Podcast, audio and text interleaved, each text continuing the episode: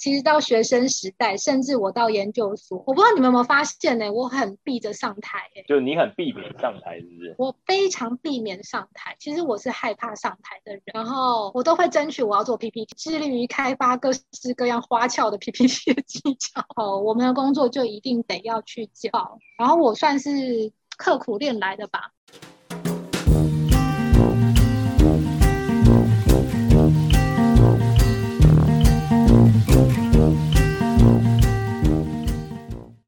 大家好，这里是江湖尬聊，我是主持人 Vic。今天很开心邀请到知名公关公司高层 Ivy。那 Ivy 以前是我的同学，那我们过去在学生时代有合作过大型的创业竞赛，那有得到很好的名次跟很好的回忆，所以今天很开心能够邀请他来跟大家做个分享。那从以前学生时代我就知道 Ivy 的能力很强，不在话下。那果真来到了职场之后，他也一路走来，能够发挥到他的影响力，发挥到他的才能，那能够一路也算很顺遂的在公关产业这里蓬勃的发展。那我们先邀请他来跟大家做一个自我介绍。嗨，大家好，我是 Ivy，我在公关公司工作，大概今年应该是第十二年的时间吧，在这个圈就是一直工作到现在。从一毕业之后有始有终的，在同一间公司，对，非常的有始有终，走一条跟别人很不一样的道路。OK，那当初是怎么样的因缘际会会踏入公关公司？因为其实我大学是念新闻系。然后，其实，在新闻系的实作过程里面，我们在学校是要去实习当一个记者或是编辑，然后暑假也会有实习的机会。然后我初步认识公关，其实比蛮晚的，大概在大三的时候有一堂公关概论的课。然后那堂课其实坦白说，课程内容比较理论一点。然后我们有一堂呃有一堂课的功课，就是老师出给我们的功课是。要去观察公关人员的一天，所以那时候可能身边有些同学在公关公司打工啊，然后我就请他看能不能帮我安排一下，他们某一个周末有一个，我记得是 Doritos 的一个就是才艺竞赛呃的活动，公关公司的。工作内容产生好奇跟产生兴趣的开始。大学的时候，像那木曜日的阿公一样，就是实习公安公司一天。那我们大学的时候，实习是要学分的耶。我们大三的暑假两个月一定要去实习，才会有一学分。所以学校也会帮忙，就是提供一些愿意合作的单位的名单。所以就会有的同学去电视台啊。有的是去报纸啊，有的去杂志。我那时候是去杂志社，那有的人会去电台，有的人去公关公司，有的人去广告公司。所以那个时候我们就会必须要进入业界去两个月的时间。那当然进去实习就是看这间公司它是不是很用心在栽培实习生，还是他就是放进去然后让你们去打打杂。但也有的。前辈是蛮认真在带带实习生的，对。那你那时候具体那两个月实习内容大概会是接触哪些事情？我实习的时候我是去杂志社，所以我就是看他们跟记者跑专题，就那种月刊的杂志，就是他一本杂志它的封面故事是怎么出来的，然后我就要跟着那个主导的记者，会跟他们一起开会，决定这个月跟下个月的封面故事题目，然后他们目前采访的状况。然后每天都会跟记者去跑采访，其实那时候蛮大开眼界的，因为我那时候是去跟他们做一个服务业大调查，然后得奖的单位他们会先去访问他们，就是怎么去看服务业品质提升啊，公司有做的哪些事情啊，然后去观察记者的访问跟受访者怎么去谈企业营运，我觉得那时候蛮蛮大开眼界的。但我后来其实也因为实习的关系，就是。我觉得我自己好像不太适合当记者，那份工作很热血，但我发觉我是比较喜欢团队作业的人。然后，但记者是一个很个人的工作，所以我觉得实习对我的对我的帮助，应该是在更认识自己，就是有哪些适合的，然后跟不适合的，慢慢的去筛选。所以说，你大三的那个一个学分的实习，其实是让你借由实做的过程，你了解到，哎，你适不适合走很纯的新闻本科系，或是一的，你是不是适合走对对对比较？我我觉得那样对我来说就是一个，我我觉得我适合做团体的工作，我还没有很明确我适合做什么，就是我或者我很明确知道我喜欢什么，但起码我先筛去了记者这个个人工作。跟筛去了个人要单打独斗的工作啦。我觉得我骨子里是喜欢团队的，这是那两个月给我很大的帮助。然后也因为，可是我觉得那两个月给我很大的帮助是那两个月去认识杂志社的营营运过程，其实对我现在的工作超级有帮助。因为我现在工作必须要了解媒体的运作，所以他可能在我求职的那一年变成一个删去法，可是他对我后面十年的工作其实有很很大很大的影响，是很好的帮助啦。所以我是觉得同学们就是学生期间多去业界实做，其实很好。就是比较知道职场生活在做什么。对，没错。我最近有在看一个电视剧《国际桥》拍摄，然后它里面就是在演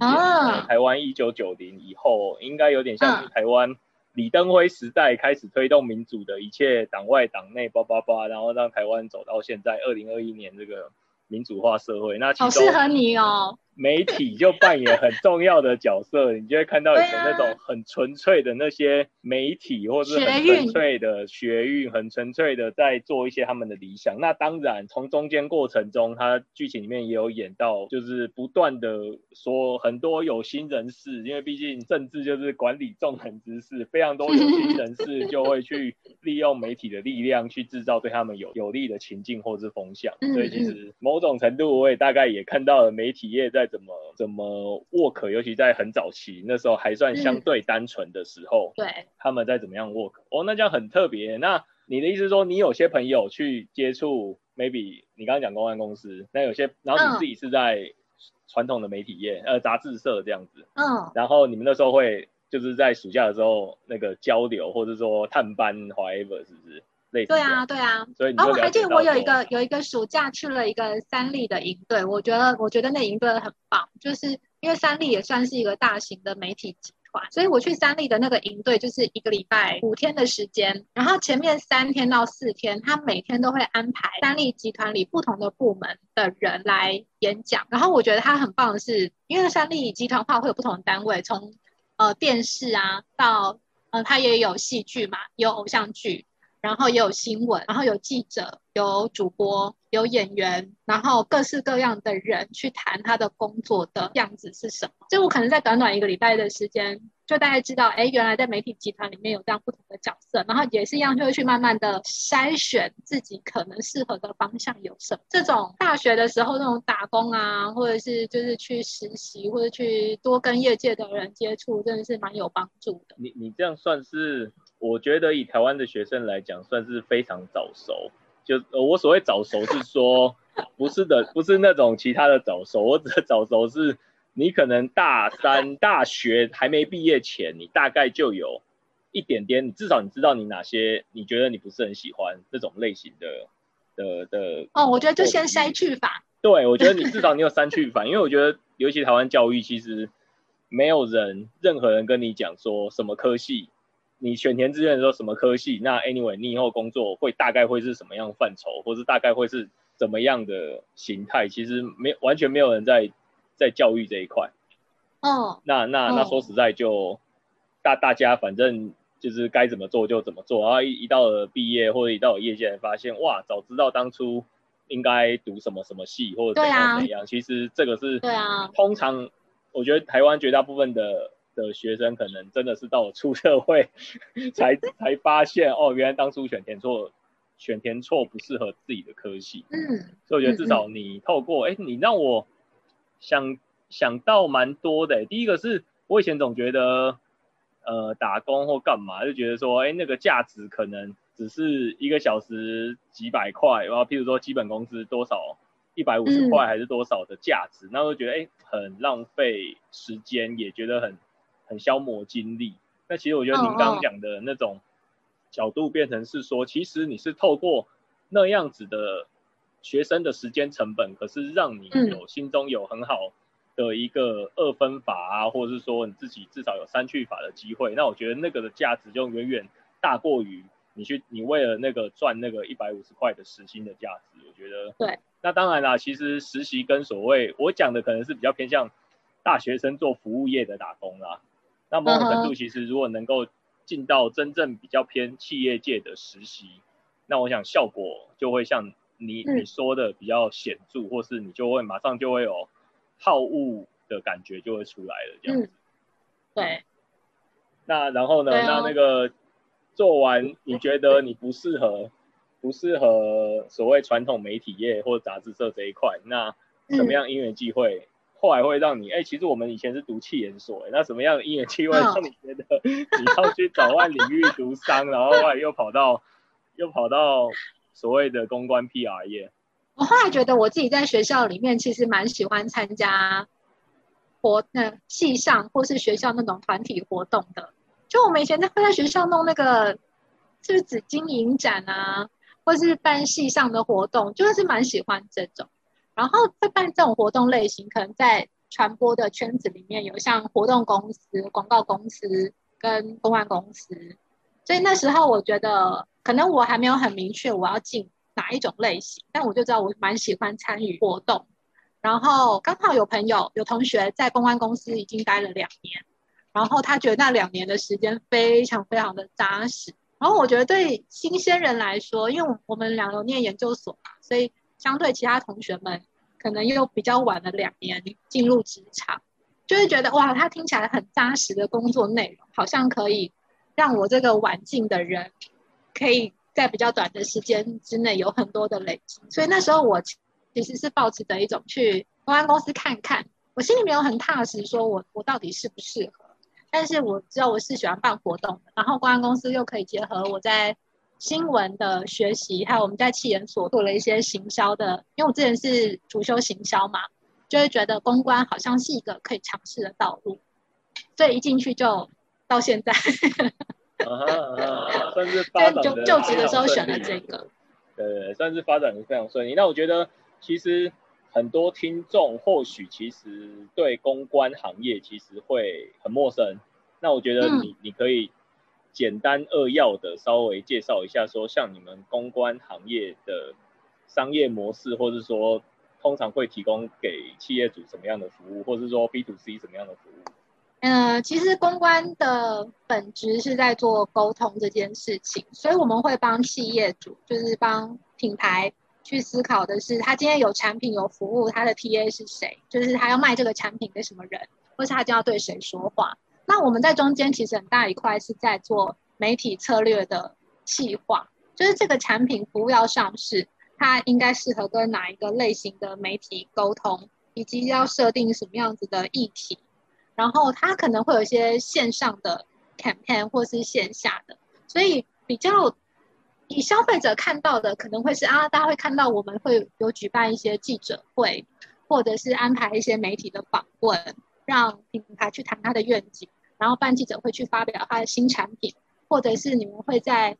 各种就是电视、呃平面、网络上面看到的各种资讯。其实我们在做的是这些资讯的沟通，只是公关工具有很多种，那我们就要去帮客户去提案，我们通常会写个企划案，公关企划案。去让客户跟他们讨论是这个产品服务的上市，或是品牌转型的计划，我们会建议怎么发展、怎么走，然后透过媒体的力量把对的讯息给传播出去。这是一个大概我们公关的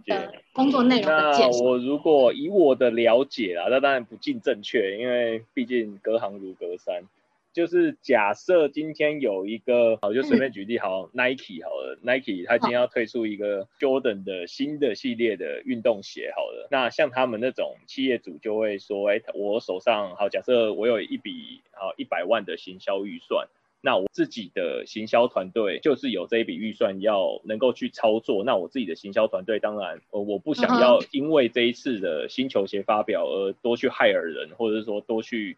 多多增加我人事成本，那我就会请我们的搞不好只有三五个行销团队去把这一百万外包给像你们这样子的公安公司去帮我们去做整体的规划，或者说这一次新产品的的发表。那这一次新产品发表可能牵涉到 maybe 可能不是一次性，maybe 你们签约可能是整个二零二一年一整年的，每 maybe 是类类似这种概念，那你们就会跟他们的。行销代表去讨论说，哎，这一年我能够提供给你什么服务？那我报价大概是怎么样？那我预期能够达到效果会怎么样？那再看企业主愿不愿意去去跟你们签约合作等等，是不是类类似这种这这种类类似类这种想法，就对是这种 business model。嗯，对我感觉是比较有头有脸的大公司，可能才有这样子的能力跟预算去外包他们的行销的预算去给这种很专业的团队，对不对？呃，但我觉得工作这么久，其实你当然会做过可能业界数一数二的公司，你也会做过可能业界的中间，然后你也可能会接过的案子是初入行的一些新的品牌。那对我们来说，就是你要怎么帮这个品牌找到好的故事跟好的议题去操作，所以不会永远都只有大公司而已。其实大公司有它的难处跟挑战啊，就是大家觉得啊，你就是你就是龙头啊，那有什么好再沟通的？但我们对我们来说，可能大公司合作久了，它也是要在每一年、每一季，就是发展出新的 story 或者是新的新闻角度出来沟通，所以其实各有难处啦，就是各有挑战。哦，所以说你们还会去看现在企业主现有的形象，或者说现有的 TA 跟他们假设要发表新的产品的形象跟 TA 跟建议的渠道，就类似说建议在哪些的杂志媒体线上线下做曝光，其实你们都会帮他去嗯分析，对对对然后帮他去沟通讨论。哎，那这边好，我好奇问一下，就是价格的部分，像假设你们签这种一整年的合约的话，那这些东西价格是到时候再来外加的吗？就是类似说像这种，很多时候你不可能在二零二一年一月份你就知道，譬如说会发生疫情，然后到时候假设线上线下活动不能办，那到时候要转回线上或怎样，那这个 cost 这边你报价你不可能这么这么先知啊，你不可能想到后面的事情，还是说你们就是一样是报一个统包价格，那 就跟那个装潢房子一样，我能能多少预算我就做多少。我我觉得大概分两种，就是我们有一种是长约的服务，就是比如说我一签约就是签一整年，但这一整年我提供给他的长约服务可能是包含像新闻的监看，帮他看目前新闻的脉动、媒体的动态，这种就是 regular 每天或是每周、每个月去帮他做一个定期的观察，这种会有签长约的服务。再来是呃大家比较想象得到就是那种专案式的服务，就譬如说这个 campaign。一个新产品的上市，我可能要走三个月，那我会给他三个月的内容跟报价以及企划。那有的人可能这个案子就是单纯的一场记者会，我会给他一场记者会活动的企划跟报价。所以大概会有长约的类型跟专案的类型。那专案的类型就当然也会看客户的预算跟时间，以及看我们的提案内容，就是 range 是蛮广的。听起来你们事情真的会蛮多的，因为别人很多啊，光连报价要准备报价这么多，你说有长约的客户的活动，包含这些 campaign 型的，就是这种专案型、活动型的，你光要准备报价，连报价都还不一定能够确定接到这个案子，那包含你们已经接到案子的活动。对，我现在终于知道我们工作真的是非常非常的 你们工作要加班加这么晚，要那个工时这么长，我终于能够理解了。现在等于是说，就是这么多长中短，包含现在正在发生的事情都在 run 哎、欸，就都在同一个 moment 都在活动中。对啊，但是会有轻有重，所以他他很需要团队的工作，这是一个很难一个人做的工作，他很需要 team member，需要一个 team。所以，当有的人在负责这个，就是每个案子都有它的高峰期或者低峰期，所以我们要透过人力跟就是时程的安排，去把这些案子都可以每天同步的推进。所以，这是一份讲究 teamwork 的工作啦。对，而且我听起来，因为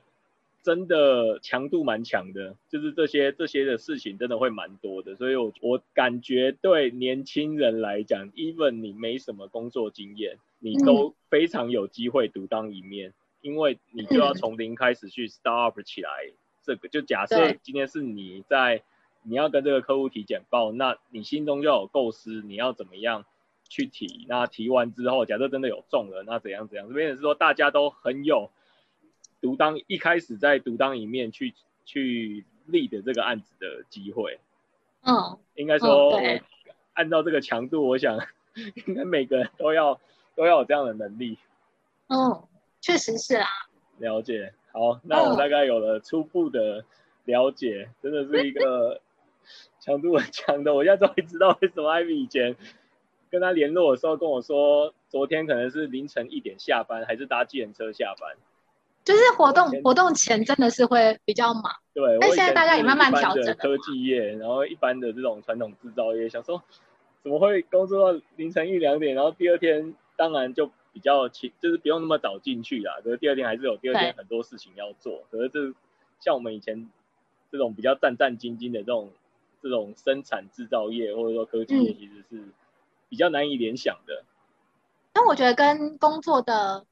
呃，成熟度跟对经验值的累积也有差。就是以前可能会很盯的一个人，想要把它做好，但是等到你对这些东西已经上手过上百次、上千次了之后，你大概会知道重心放在什么地方好，然后以及怎么调度人力的经验值也比较好的时候，其实我们现在加班时间已经减缓蛮多的了。就是我觉得跟经验值跟有没有一直去 upgrade 也有关系啦，所以。因为公安公司以前都会被大家觉得是血汗工厂，然后我们现在也是蛮尽力在调整这样子的实作内容，就有很多可以优化的地方。当我们太 junior 的时候，其实不知道或是不敢去优化它。但是现在有经验之后，其实，在调整跟修正上面，其实其实花了蛮多心力的，已经蛮 跳脱以往的状况了。对，嗯。但我觉得做这份工作真的是花很多时间调整。我说调试啊，我说你刚刚讲成熟度，那包含，因为 Ivy 其实算一直都在同个行业，那嗯，升迁工作能力跟升迁之路也都非常的扎实的，一步一步往往。往上充充满丰富的历练，那这个时候其实你就会，谢谢你。你每三年、每五年往回头看，其实你确实你就知道，你三年前的烦恼，五年五年后呃三五到了第五年你可能不会发生，因为其实你在想别的事情，别的事情对你来讲还是更烦恼的事情。对对，没错。我我大概能够理解，确实是这样子一个累积啦。那你会想办法看看怎么样去磨合出团队一个。更有更有张力，或者说更有一个正面的氛围的一个工作效率或工作态度，这样。嗯，对对对对对，真的真的。那我觉得，其实我觉得蛮欣赏的，会是怎么样在同一个工作或者同一个领域，基基本像你是同一个工作，能够一直保有热情，那能够还能够做到十几年，那我相信你工作上应该很多。特别的成就感的经验啊，或者说一些特别的事情，也可以分享一下。嗯，好，就是其实就看我的履历表来说，真的是一份工作做十一年、十二年，但我自己都会觉得我很像做过上百份的工作一样。因为我的工作就是我要去跟很多不同公司提案，所以包含外商。台湾的厂商，然后日本厂商、韩国厂商，然后用英文的康口，就是日文的各式各样的语言的。然后我工作的窗口可能会有企业里面的行销或是公关，也会有一些是业务，有时候都要总经理或是都要特助。就是虽然是这一份工作，但是这一份工作让我去接触很多的人事物，然后让我去接触非常多的品牌，然后让我接触很多国际上的呃其他的伙伴们。所以对我来说，就是一直都在，一直都在很新、很前面的地方。对，然后而且也因为媒体环境一直不断在改变啊，就像我们刚入行的时候，媒体环境到今年苹果日报已经不见了，然后网红出来，所以媒体环境也在改变的时候，我也要一直去追着认识、知道现在的媒体环境跟最好的沟通方法是什么。所以我觉得这份工作就是虽然是一份工作，但是。接触的人事物让我打开蛮多眼界的，而且是一直都在滚动的的感觉。因为外部环境一直在变化，那你们对，呃，我只能说我感受到的是，你们大概每一阵子都有每一阵子全新的挑战，maybe 每每年都有完全不一样的媒体面，可能是每一季跟每一个月都有，或是每一季对。都完全会有不一样的面貌，不一样的线上线下。譬如说，嗯，三五年前没有网红这个产业，或者三五年前网红业没有蓬勃发展，没有自媒体，没有那些有的没的。那现在其实变成你要去懂得这种媒体传播的这些力量，没有小编，没有什么做那种做梗图的啊，或者说制图专家等等，所以其实整个环境是一直在改变。那对你来讲，其实就是很大的挑战。这份工作有趣就在于，就是我们要一直跟着环境改变，一直跟着媒体改变，也一直要跟着品牌改变。然后因为我之前是做，我一直都是做科技的公关，然后有接触到消费品的公关，然后科技可能延伸到家电的公关跟游戏的公关，所以对我来说，我也是一直在学。因为我以前在学生时代是个买手机就是看外形的人啊，但我现在可能看得懂很多的手机的规格，很多家电的规格，然后或是要看得懂五 G 或是 IOT 这些东西，所以因为科技本身就是滚动的很快的，所以对我来说就是成就感有一方面来源可能会觉得自己一直都有走在前面，接受很新的资讯，然后要一直去认识新的环境。然后第二个，我觉得可能比较偏工作上面的眼界打开吧。就像可能刚工作的时候，呃，写一篇稿子可能会被改，所以你从头到尾写一篇稿子，写完可以直接出去的成就感，以前初期是在追求那个，到中期可能是你会从无到有的写完一个案子，然后你去说服客户，然后甚至你说服了台湾的客户，客户你说服了香港的客户，说服说服了日本客户之后，你之后开始要带领的是团队，对这可能是我现在的挑战，就是我要能够去激励每一个人，然后让每一个人去发挥他的专长，但同时又可以让他们协同合作。但毕竟这个就是可能在我工作的初期，比较不是我的就是首要任务。但我现在可能要去想很多，可能是比较偏人力资源的运用，或是跟团队激励相关的教练的课程。就是每一个阶段，我也都要帮自己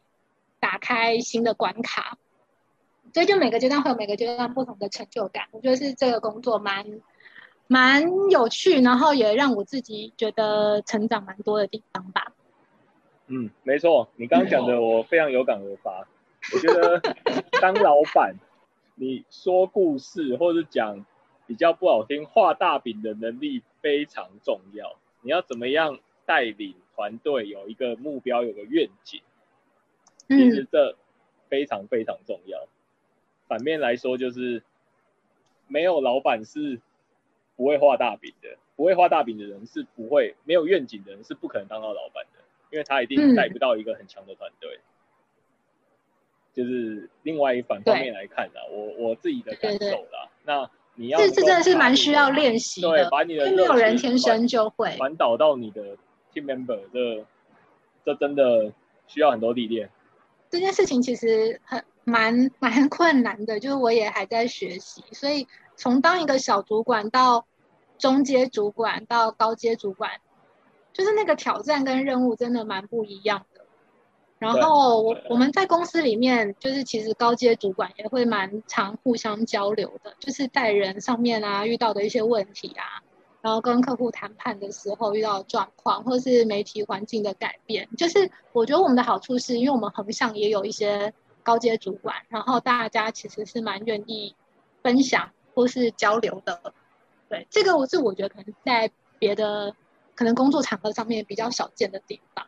原来如此，那还有什么特别的人事物的成就感想要分享的吗？我觉得可能在就是到比较管理职的时候，当然会以前会自己写完一个提案，然后我们会去比稿嘛。比稿的意思就是业界会称就是比赛的意思。就今天这个客户开了一个规格，我希望接下来有三个月的提案，然后我的目标是什么？我的目的要推哪一个牌子？然后客户 briefing 完之后，有的时候我们会去做比稿，他的意思就是可能同时会有三到五家的广告公司或公关公司一起去听这个题目，听完之后呢，各组作答，然后各组去提案，这个提案完之后就是看这个谁中，谁就获得案，这个超所以我觉得这个的这个非常 challenging 啊。你看，像我们一般这种业务，我们顶多就是好报报个价格，或者说怎么样。那你们这个等于是说又要投入很大的时间成本，而且他也是而且我每一次拿的对参与的品牌表一定那个不一样。天下武道大会，就让大家来来这种 竞标哇，这个超 challenge 的。对，所以以前的成就感可能会来自于哇，我今天去参加一个比稿，然后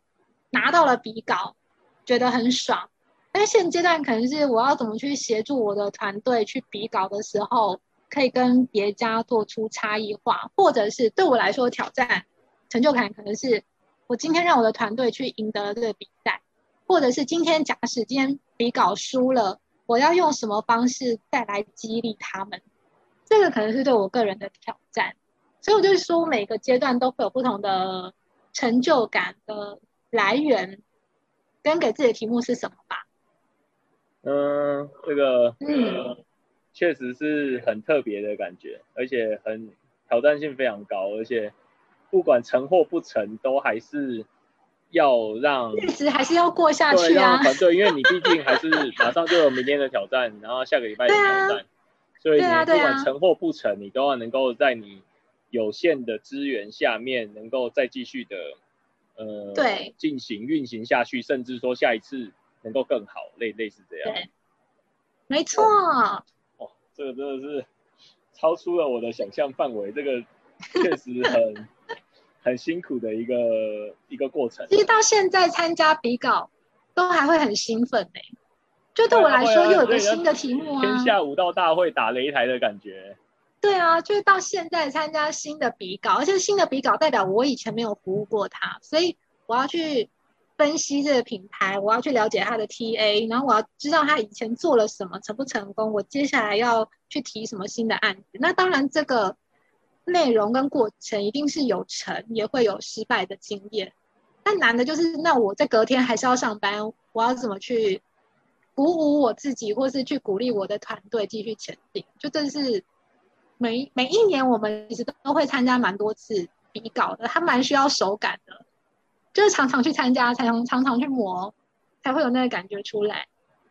所以就是一个很很很刺激、很有挑战的一份工作。那你们比稿的呃呃，我可以想象是不是就是类似说一样，就是带你的，然后譬如说 PowerPoint 的简报。那当然简报的形式有很多种，那你要怎么样能够让好？假设你你们这一组或者你们公司得到三十分钟的。的的解说时间，你要怎么样让这一场秀很触目惊心，或者说很动人深刻，让业主觉得哦，就是你们了，不用考虑了，因为你们在这三十分钟，你就让客户觉得哇，surprise 的那种感觉。但是它有很多。有很多不同的考验啦，有的时候也关系到客户他要的题目，他有没有跟我们 briefing 的够清楚，以及他现场参与这些评分的人，可能有些人是业务，有些人是行销，有些人是 marketing，他有没有这么认同要做这件事情，以及他过去的好的经验，过去坏的经验，所以这些事情都会影响到这个比稿最后成果给谁。对，所以那我觉得这是。就是在代理商工作，就是广告公司、公关公司都会参与这样的比稿，一直是业界蛮蛮盛行也蛮好玩的一个状态。这种比稿通常是很短时间内就会知道结果吗？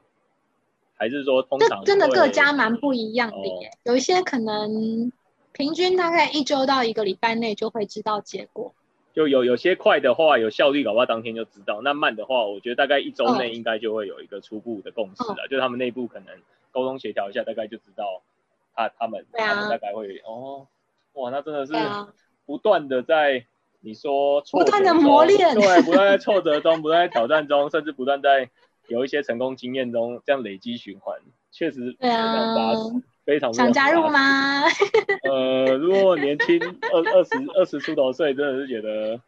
会是一个蛮热血、蛮热血的一个。我会我常会跟就是年轻人，就是很 junior 的年轻人们分享，就是。我其实到学生时代，甚至我到研究所，我不知道你们有没有发现呢？我很避着上台，哎，就你很避免上台，是不是？我非常避免上台。其实我是害怕上台的人，然后我都会争取我要做 PPT。所以我的学生时期大概四年，大学加研究所两年，致力于开发各式各样花俏的 PPT 的技巧。哦，我以前要是跟你们一起做报告，我的 PPT 一定会飞来飞去，然后很 fancy，很有设计感。花俏，其实是因为我想避免上台，因为我知道那是我的弱点。但也是加入公司之后，我们的工作就一定得要去教。然后我算是刻苦练来的吧。因为我觉得我不是一个天生的 speaker，我不是天生说话就很有梗、很有魅力，然后很很 fancy 的一个人。Vick，你也是上台就是不会怯场的那一种，我是上台会怯场的人。然后这件事情真的是我在工作上面自己克的，因为我不可能一直逃避这件事情。